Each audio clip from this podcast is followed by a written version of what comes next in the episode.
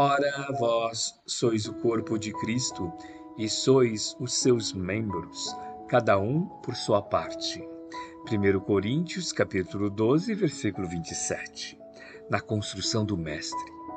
O evangelho não nos convida a confiança preguiçosa nos poderes do Cristo, qual se estivéssemos assalariados para funcionar em claques de adoração vazia o apóstolo Paulo faz-nos sentir toda a extensão da responsabilidade que nos compete à frente da Boa Nova. Cada cristão é parte viva do corpo, de princípios do Mestre, com serviços em particular.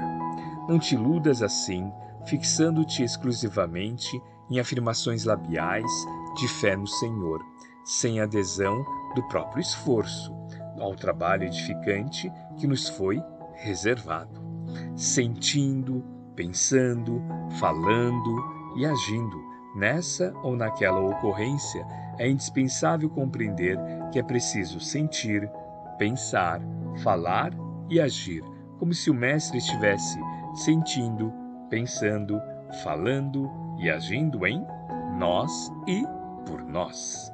Alguém provavelmente dirá que isso seria atrevida superestimação de nós próprios.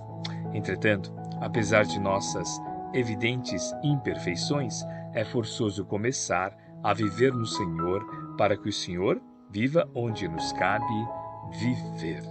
Para isso, perguntemos diariamente a nós mesmos como faria Jesus. O que estamos fazendo? Porque, sendo Cristo o dirigente e mentor da nossa fé, todos nós, servos dele, somos chamados no setor da atividade individual a defini-lo e retratá-lo com fiel expressão. Emmanuel, psicografia de Francisco Cândido Xavier, obra Reformador, abril de 1964, página 74.